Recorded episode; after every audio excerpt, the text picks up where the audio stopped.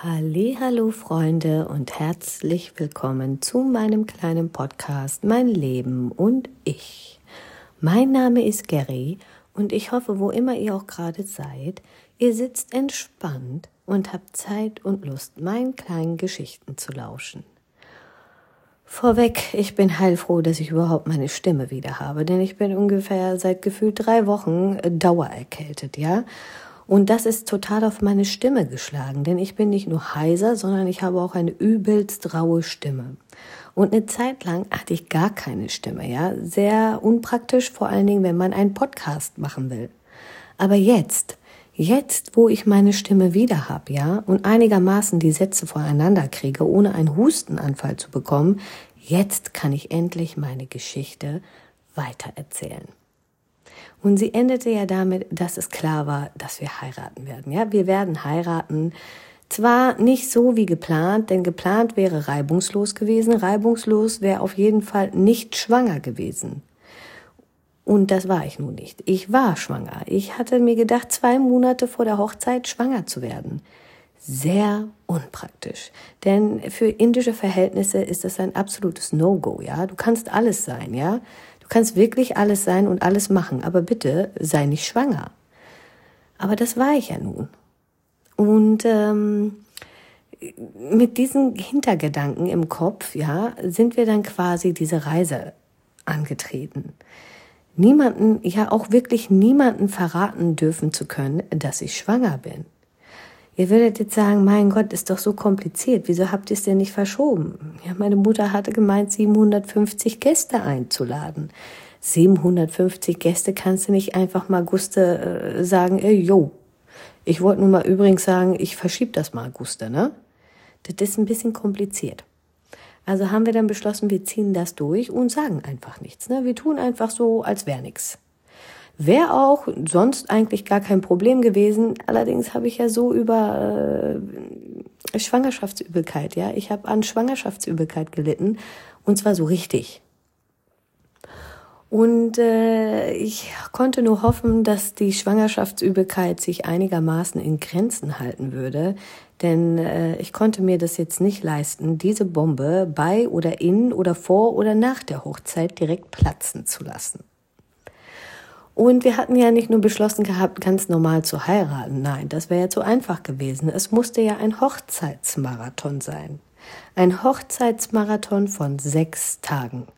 Vier Tage in meiner Stadt Bhopal und zwei Tage in der Stadt meines Verlobten in Hyderabad. Denn ich kam ja bekanntermaßen aus dem Norden und er bekanntermaßen aus dem Süden. Und wir wussten, es werden einige kommen, aber nicht alle könnten es finanziell, zeitlich oder organisatorisch einrichten, auf unserer Hochzeit zu erscheinen. Und deswegen wollten wir es jedem recht machen und äh, da ergab es sich, dass wir einfach ein, an zwei Location, zwei Locations feierten. Und so trennten sich unsere Wege am Frankfurter Flughafen, ja. Wie in einem Film, ganz romantisch, haben wir uns verabschiedet, denn ich bin mit meinen Eltern und meinem Bruder nach Bhopal geflogen und mein Mann nach Hyderabad. Und wir wussten, wir sehen uns in circa drei, vier, fünf Tagen wieder, wenn unsere Hochzeit quasi in Bhopal starten würde, unser Hochzeitsmarathon. Aber bis dahin ne, würden wir uns erstmal nicht sehen. Ja?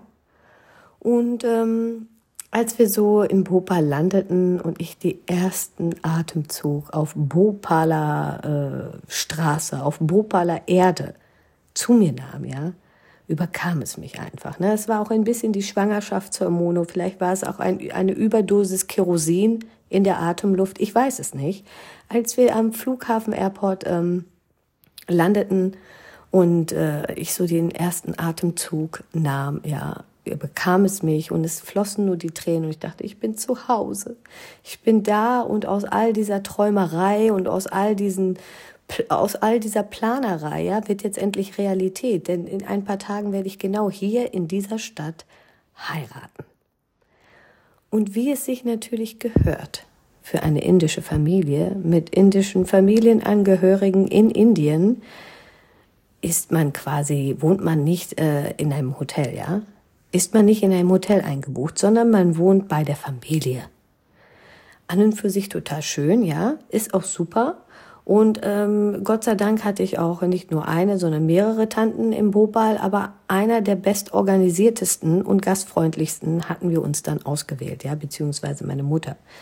Denn äh, meine Tante, bei der wir waren, war nicht nur sehr gastfreundlich, wie vorhin schon erwähnt, sie war auch quasi die Queen of Gossip, ja, die Queen of Gossip von unserer Stadt.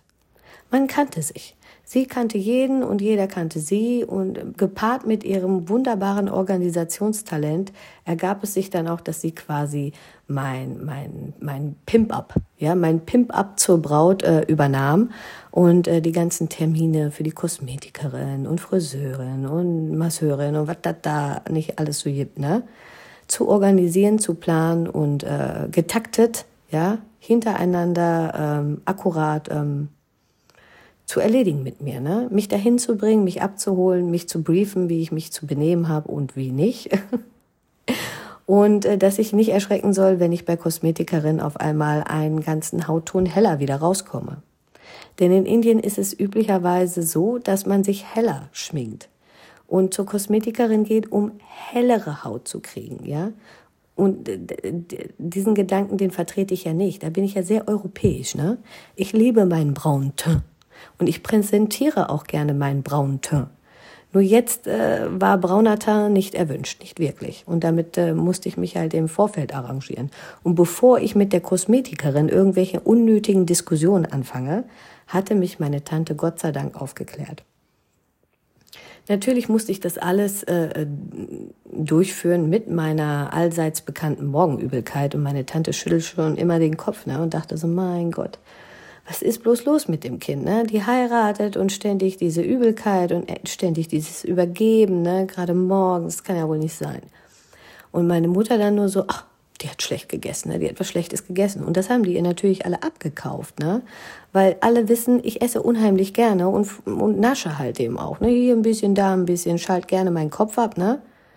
Hauptsache, es riecht gut, es schmeckt gut äh, und alles andere ist egal. Ne? Da überfresse ich mich auch gerne mal. Und deswegen war die Erklärung, dass ich was Schlechtes gegessen habe, für alle plausibel. Ja, ein plausibler Grund, warum mir denn auch ständig übel war. Na, die wollten mich schon auf Diät setzen.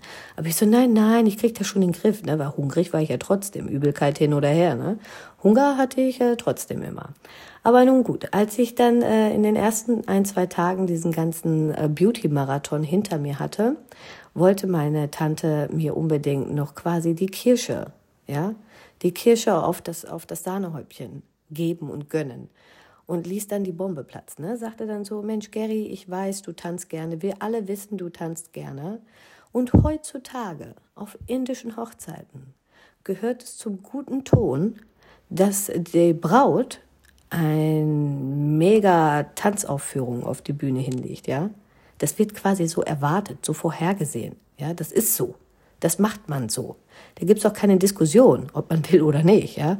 Und wenn die Familie davon ausgeht, dass ich äh, gerne tanze, dann sind die Erwartungen auch dementsprechend, ja. Um, und um diese Erwartungen auch erfüllen zu können, hatte meine Tante, wie gesagt, die Bombe platzen lassen und hatte den hipsten Tanzchoreografen äh, der Stadt, quasi ein Dance-Influencer, ja, arrangiert für eine Privatstunde, um mir quasi die coolsten Bollywood-Moves beizubringen, ja, damit ich so richtig glänzen kann auf der Bühne. Wäre an und für sich auch eine super Überraschung gewesen, ne? Aber irgendwie konnte ich mich nicht wirklich darüber freuen, denn ich hatte ja die Übelkeit, Leute. Die Schwangerschaftsübelkeit. So, die je nach Bewegungsausmaß ja auch äh, stark war. Und ich wusste, beim Tanzen ist der Bewegungsausmaß ziemlich hoch. Ja, der ist ziemlich groß. Und wer schon mal, wer schon mal an Übelkeit gelitten hat und versucht hat zu tanzen, ja, der weiß, dass es eigentlich zwei Komponenten sind, die jetzt nicht unbedingt miteinander passen, ja. Es passt nicht so. Aber ich musste ja jetzt, ich musste jetzt die Zähne zusammenbeißen. Ich durfte ja gar nichts sagen, ne? Ich musste mich ja freuen obwohl ich mich überhaupt nicht gefreut habe, ja. Ich dachte nur, Herrgott im Himmel, wie soll ich das machen, ne? Und ich glaube, der Typ hat auch nur äh, den Kopf geschüttelt, weil ich hatte ja nicht nur die Übelkeit, sondern auch die Schwangerschaftsdemenz, Leute. Ich bin von Grund auf ein vergesslicher Typ, sowieso schon. Vergesslich und leicht chaotisch. leicht, ganz leicht, so dezent, ja, würde ich mal sagen. Aber bin ich. Und wenn dann auch noch die Schwangerschaftsdemenz dazu kommt, wie soll ich mir bitte sehr irgendwelche Bollywood-Steps merken? Ja, das ist jetzt nicht meine Morgenroutine. Ja, das mache ich jetzt nicht jeden Tag morgens, wenn ich aufstehe.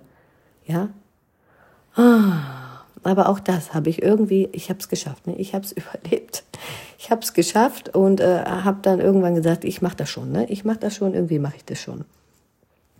Denn ich wusste, am nächsten Tag würde es ins Familienhotel gehen. Denn quasi die Pre-Feier, die, die, die Henna-Feier, so eine kleine Zeremonie, klein, aber fein, ähm, war morgen. Und die würde in unserem Familienhotel stattfinden. In unserem Familienhotel deswegen nicht, weil es unserer Familie gehörte, sondern weil ungefähr 300 äh, Familienangehörige dort untergebracht waren, ja. Wir quasi das Hotel übernommen hatten. So. Und ich würde in diesem Hotel nur eine Nacht bleiben, denn am Tag darauf würde ich, würde ich ins Main Hotel, da wo die Hochzeit stattfindet, die eigentlichen großen Zeremonien, die restlichen drei Tage dauern, ja, da würde ich übernachten. Aber das, den ersten Tag zur Henna-Zeremonie, zum Henna-Abend, da war ich mit meiner Familie im Familienhotel. Und da ging es am nächsten Tag hin. Und Leute, Ihr glaubt gar nicht, wie sehr ich mich gefreut habe. Ich liebe meine Familie, wirklich. Ich tue, ich tue sie abgöttisch lieben. Aber ohne Mist. Ich liebe auch meine Privatsphäre.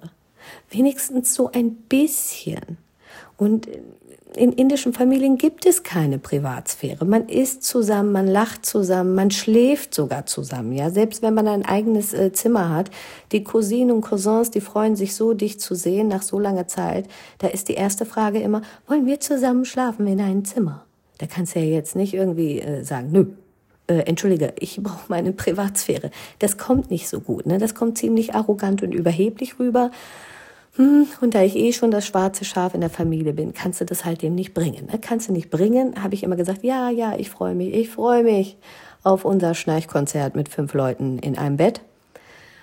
Gut, das war nicht die ganze Wahrheit, aber jetzt kommt die ganze Wahrheit, ne? Denn wir standen vor diesem Hotel und ich wusste, ich kriege jetzt, jetzt kriege ich mein Doppelzimmer mein Doppelzimmer, was ich mir nur mit meinem Bruder teilen muss, ja, der ja über meine Schwangerschaft Bescheid wusste, der auch meine Macken und meine Launen kennt, ja, und der das relativ gut handeln kann, ja. Da kann ich so sein, wie ich bin, da muss ich mir keine Gedanken machen. Und vor allen Dingen, vor allen Dingen, ein Bett quasi für mich alleine, ja.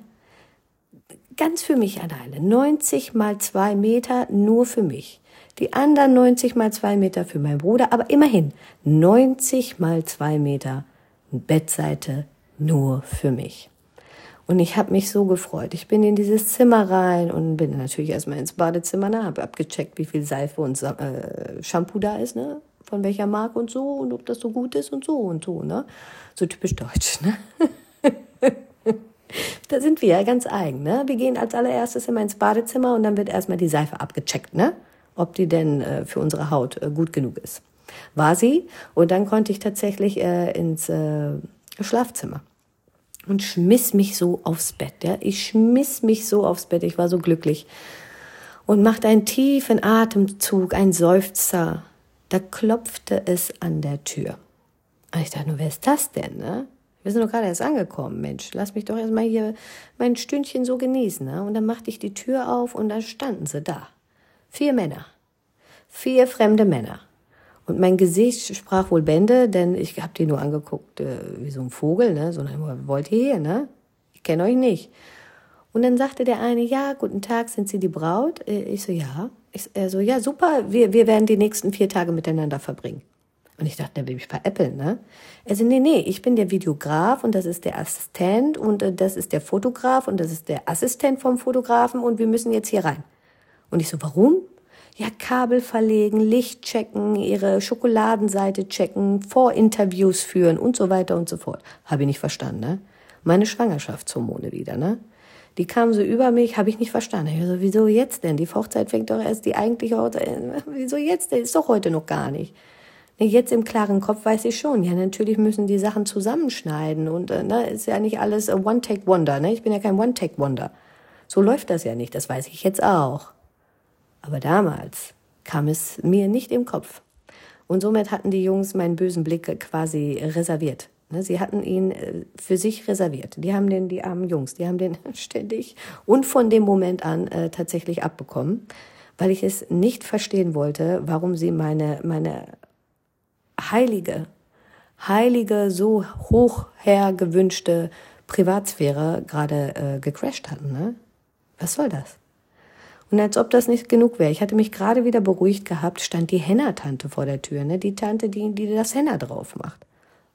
Und ich dachte, jetzt ist ganz vorbei mit der Privatsphäre. Das war's. Es war's. Jetzt ist Ende Schluss im Gelände, denn eine Braut kriegt nicht nur Henna am kleinen Finger, sondern äh, den ganzen Unterarm voll und auch die Hände und auch die Füße und auch die Waden. Und das dauert nicht nur eine Stunde, sondern so acht. Acht Stunden. Acht Stunden muss man stillhalten und still sitzen und ähm, sich bemalen lassen. Und mit der Frau konnte ich es mir jetzt nicht verderben, ne? Nachher malt die mir da irgend so ein komisches Zeug, einen Totenkopf oder so drauf. Und dann muss ich sechs Wochen damit rumlaufen, ne? Nichts gegen Totenköpfe, aber jetzt so zur Hochzeit wollte ich jetzt nicht einen Totenkopf äh, am Unterarm haben, ne? Nicht unbedingt, nicht in diesem Moment.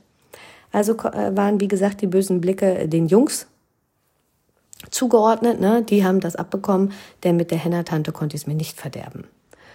Und nach acht Stunden war sie Gott sei Dank auch fertig und dann konnte ich endlich zur Henna-Feier. Dachte ich, nee, ging auch nicht, denn ich war ja jetzt voller Henna. Ne? Und weil meine Mutter keine Millionenklage vom Hotel haben wollte, weil ihr müsst wissen, wenn Henna trocken wird, wird's so erdig, so bröckelig und bröckelt auch ab.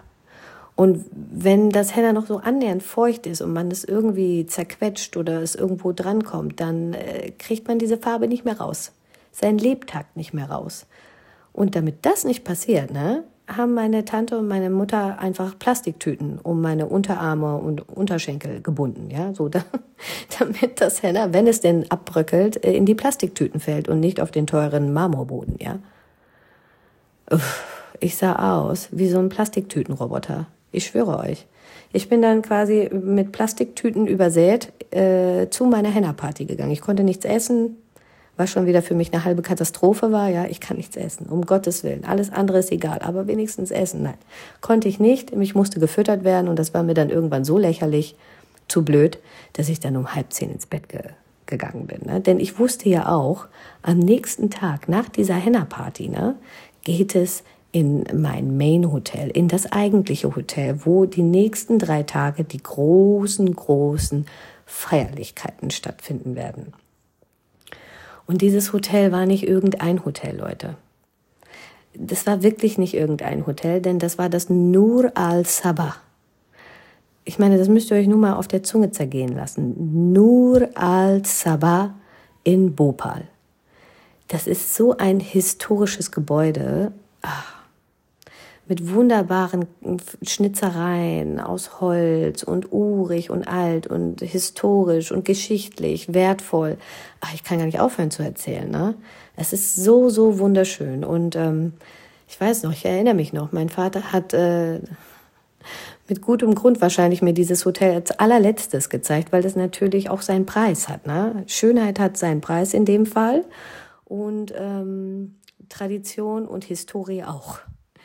Und die ersten drei, vier Hotels, die er mir gezeigt hat, hatte, die waren zwar pompös, ne? Pompös waren sie alle. Aber irgendwie auch so möchte gern pompös, ne? Da war mir kein, da, da, da hat mir der Flair gefehlt, der Vibe. Der, der indische Tausend und eine Nacht Prinzessinnen-Vibe. Der echte Prinzessinnen-Vibe. Und als wir dann als allerletztes zu diesem Nur al-Sabah ankamen, ne, ich bin noch nicht mal drinne gewesen, ich war nur auf dem Vorhof quasi und habe gesagt, das ist es, Papa. Und mein Papa war super glücklich, meine Mutter natürlich nicht, weil die hat nur die Dollarscheine, äh, beziehungsweise in dem Fall die Rupie-Scheine äh, wegfliegen sehen. Ne? So zack, zack, zack, zack, zack, einmal äh, durch ein Tornado. Weg waren sie.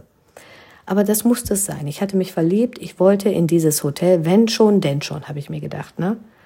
Und es war so, so schön. Und an dem Tag, als wir da ankamen, war abends natürlich die erste große Feierlichkeit, und zwar das Sangit. Beim Sangit ist der äh, Verlobter und die Familie des Verlobten noch nicht da, sondern nur die Familie der Braut. Also meine Familie, die ja auch nicht äh, klein ist, ne? bescheidene 300, 400 Leute, ja.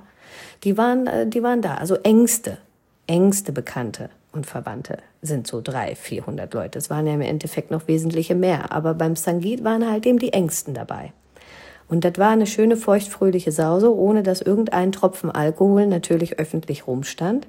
Aber die glasigen Augen meiner Onkels und einiger meiner Tanten haben äh, sie dann quasi verraten, dass sie zumindest äh, vorgezwitschert haben, bevor sie dann so richtig auf der Tanzfläche abgegangen sind. Ne? Und ich wurde auch immer von einer Ecke zur anderen gezogen. Ne? Gary, du musst tanzen, Gary, du musst tanzen. Und Gott sei Dank, Gott sei Dank, vielleicht stand ich noch unter, unter äh, positiven Schock, als ich dieses Nur al-Sabah betreten habe, dass meine Schwangerschaftsübelkeit sich an dem Tag irgendwie in Luft aufgelöst hat. Denn äh, irgendwie ging das gut, ja. Ich konnte tanzen, ich konnte alles machen. Ähm, vor allen Dingen feiern mit meinen deutschen äh, Freunden, denn ein befreundetes deutsches Paar war tatsächlich auch zu meiner Hochzeit gekommen. Das war auch so eine Sache. Als ich damals gesagt habe, ich möchte heiraten in Indien, äh, alle haben laut geschrien, sie kommen, sie kommen, sie kommen. Aber als es dann tatsächlich darum ging, hat man dann halt eben gemerkt, so günstig ist das alles gar nicht, ja. Der Spaß ist nicht günstig, äh, die Reise ist nicht günstig, sie ist nicht ohne, man muss sich ein bisschen informieren und äh, man muss auch ein Visum beantragen. Also ganz so einfach ist es nicht. Und Bhopal ist ja jetzt auch nicht Mumbai. Ja, ist ja jetzt keine Weltmetropole, ein, eine City, in der man hin muss. Ja, mal viele Leute müssen Bhopal erstmal googeln, ja. Das verständlich ist halt eben nicht eine Weltcity, ne? Ist jetzt nicht Bollywood äh, Main Main City. Das ist Mumbai. Und so war es dann, dass am Ende des Tages äh, äh gefühlt alle abgesagt hatten, außer ein Pärchen. Und die waren tatsächlich da. Und mit dem haben wir auch die ganze Nacht gefeiert, beziehungsweise ich, meine Eltern und mein Bruder und alle meine Familienangehörigen. Die waren natürlich die Attraktion. Ne? Ich war voll Nebensache. Ich war totale Nebensache. Ein hellhäutiges Pärchen mittendrin in einer verrückten indischen Hochzeit. Ne? Die, die waren die begehrtesten Gesprächspartner am ganzen Abend. Aber gut, ich habe es ihnen gegönnt. Ne? Ich habe es ihnen gegönnt und somit konnte ich mich auch zumindest versuchen, zum Buffet abzuseilen. Ne? Denn wie immer hatte ich Hunger und ich hatte ja mein, mein Hochzeitsbuffet ausgesucht. Ich hatte das Buffet für die drei Tage ausgesucht. Und was darf da natürlich nicht fehlen, Leute? Wer mich kennt, weiß es.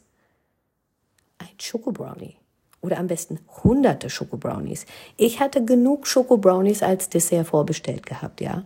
Und als ich irgendwann mich tatsächlich inkognito, kurz vor Ende der Feier, zum Buffet durchringen äh, konnte, ja, und endlich mein Dessert genießen konnte. Das Essen war mir vollkommen egal, ja. Ich wollte nur mein Dessert.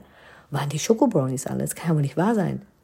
Ja, und ich konnte jetzt natürlich keine Szene machen, weil alle waren ja da wegen mir.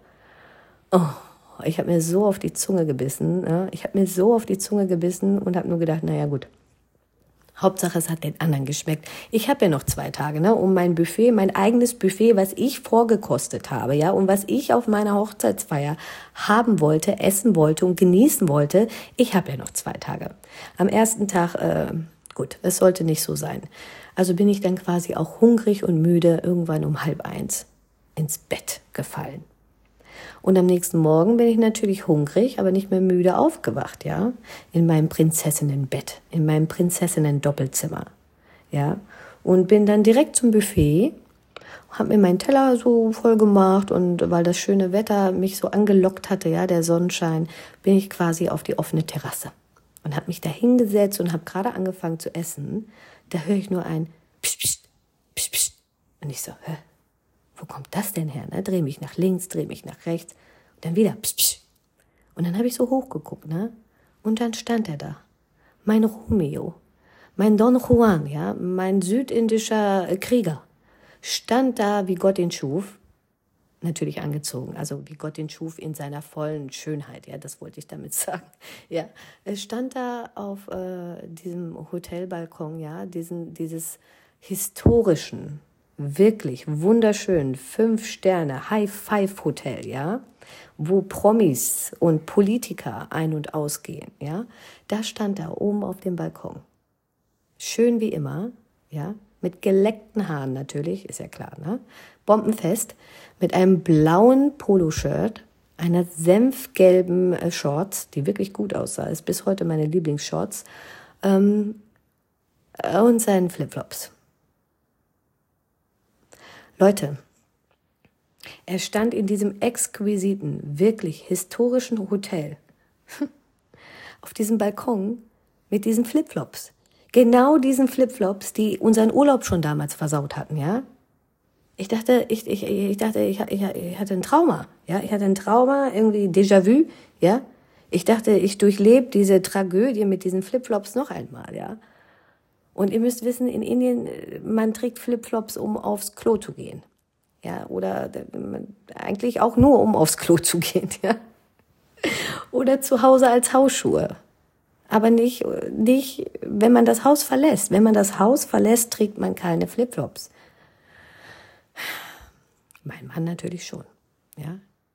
Mein Mann stand da, ne, Don Juan himself, auf diesem Balkon mit seinen Flipflops. Flipflops 2.0 ich hatte echt ein Trauma von diesen Dingern. Ne? Ich habe nur gehofft, hoffentlich, hoffentlich hat er bis, da, äh, bis dato auf diesen Dingern laufen gelernt und bricht sich jetzt nicht irgendwie nochmal seinen Zeh oder sonst was, denn unsere Hochzeit stand ja an, ja. Das war mein Problem. Und ich habe als zweiten Gedanken gehabt, hoffentlich sieht es meine Mutter nicht. Die kriegt einen Nervenzusammenbruch. Ne? Wenn die das sieht, dann kriegt die einen Nervenzusammenbruch. Wie kann der Junge wagen, mit Flipflops in so einem Hotel aufzutauchen? Ne? Da legt meine Mutter sehr viel Wert drauf. Ne? So, so auf Manieren und Tradition und so, hm, hm alte Schule eben. Ne? Aber gut, er konnte sich gerade noch so zurückziehen. Er zwinkerte mir nur noch mal zu, schenkte mir sein größtes Lächeln und äh, dann ging er. Denn ich wusste, wir werden uns den Rest des Tages nicht mehr sehen. Erst am Abend wieder, wenn die Zeremonie startet, ne? quasi die Feierlichkeiten zu seiner Ankunft. Und für mich stand jetzt aber äh, die Schminkroutine an. Ne? Ich musste jetzt nach dem Frühstück direkt zur Kosmetikerin und habe mir ein 40.000 Rupee Make-up draufballern lassen aufs Gesicht. Also circa 500 Euro. 444 äh, Euro sind das. Könnt ihr euch ja vorstellen, ne? Und die besten Produkte und die fünf Hände oder nee, zehn Hände waren es, fünf Frauen, zehn Hände haben an mir rumgefuchtelt, äh, bestimmt zwei Stunden lang und haben mir auch die ganze Zeit was erzählt, ne, mit über das Make-up, wieso, warum, weshalb und wie ich das äh, anfassen soll. Und dass ich da ja nur mit so einem feuchten Tuch drüber kann und so. Und ich habe nur mit halbem Ohr zugehört, ne, weil ich dachte so, mein Gott, ey, werd doch einfach endlich fertig, ne. Hätte ich mal besser zugehört, hätte ich mal besser zugehört, warum? Erzähle ich euch nachher, denn für diesen Moment sollte es ausreichen, dass ich nicht richtig zugehört habe. Aber als das Make-up fertig war, ich begeistert in den Spiegel geguckt habe, denn ich habe mich selbst nicht mehr wiedererkannt. Ne? Ich sah aus, als hätte ich den besten Instagram-Filter äh, mir draufgeballert, den es überhaupt gibt. Aber das war ja kein Filter, das war echt, ja, das war Make-up, das war ja Kunst, das war Art, Art of Fashion, ja, das war Wahnsinn die hätten eigentlich äh, eine Auszeichnung dafür verdient, was die aus meinem Gesicht gezaubert haben, ja. Aber es sah toll aus. Und äh, ich war bereit. Ich war bereit äh, für meine Hochzeit. Also habe ich dann meine Sachen angezogen, ne? mein wirklich teures äh, Hochzeitslänger. Gott sei Dank hat mir das noch gepasst. Meine Sorge, dass mein Blähbauch, mein Schwangerschaftsblähbauch, mein Size Zero Hochzeitslänger zunichte machen würde, war Gott sei Dank umsonst denn ich habe da reingepasst. Aber die Schuhe, ne? Ich habe vorhin so über die, die Schuhe von, beziehungsweise den berühmten Flipflops von meinen Verlobten gelästert. Ich war ja auch nicht besser, ne? Ich muss zugeben, ich muss gestehen, ich war auch nicht besser, denn ich hatte richtig teure, fast äh, 150 Euro teure ähm, Sand, so, so, so Pumps gekauft, ne, in Gold mit Glitzer und hasse nicht gesehen, Swarovski-Steinchen durch und durch, 10 Zentimeter Absatz, ne. Aber als ich die dann anprobiert habe, ne, die sahen toll aus, aber irgendwie haben meine Füße da nicht mehr reingepasst, ne? Wassereinlagerung in den Füßen. Es war eh schon warm, Schwangerschaftshormone, was auch immer. Auf jeden Fall war es sehr unbequem. Und ich zu meiner Mutter so, Mama, ich kann die Schuhe nicht anziehen. Und meine Mutter hat schon wieder das Desaster gesehen ne, der, und hat Panik gekriegt, bevor ich jetzt wieder irgendwie voll den Zickenanfall kriege. Hat sie dann einfach gesagt, ja, dann zieh an, was du willst. Und was habe ich angezogen? Meine durchgelatschten seit äh, 2001 gekauften Lieblingsschuhe mit circa ein Zentimeter Absatz. so Sandalettchen. So süße braune Sandalettchen, die auch überhaupt nicht zum Outfit gepasst haben, aber gut. Ähm, die wollte ich unbedingt anziehen, ja. Da waren sie meine 150 Euro, äh, 150 Euro, 1000 sei ich schon, 150 Euro teuren Schuhe, ja, in Glitzer und Gold, wie für Prinzessinnen gemacht. Und daneben meine zerlatschten braunen Fake-Leder, ähm, also Kunstleder, ähm, Sandalettchen mit 1 cm Absatz. Und ich habe mich natürlich für die 1 cm Absatz-Sandalettchen entschieden. Ah, ja, gut, dass der Rock einigermaßen drüber war, so konnten nicht wirklich äh, viele Leute die Schuhe sehen, dachte ich. Später auf dem Video von dem Videografen habe ich mich nur in Grund und Boden geschämt, als mein äh, schniekes, teures äh, Länger präsentiert wurde mit meinen ähm, 1995 D-Mark Sandalettchen.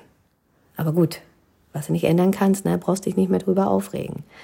Deswegen, also ich höre besser auf, über die Flipflops von meinem Mann zu lästern, denn ich war nicht viel besser, was meine Schuhe anging. Und dann kam es, dann kam es. Es war abends. Und jetzt, jetzt sollte mein, mein Verlobter ankommen. Ne? Ich stand da geschniegelt, behangen, Gold über und über, mit meinem tollen, teuren Make-up, ja, mit meinen 1995 D-Mark äh, äh, ähm, Sandalettchen schön, wirklich schön. Ich sah wirklich schön aus, schön wie eine Prinzessin, wie eine Maharani. Und habe jetzt auf die offizielle Ankunft meines Bräutigam gewartet. Aber wie das passiert ist, Leute, wie das war, das sprengt jetzt tatsächlich den Rahmen.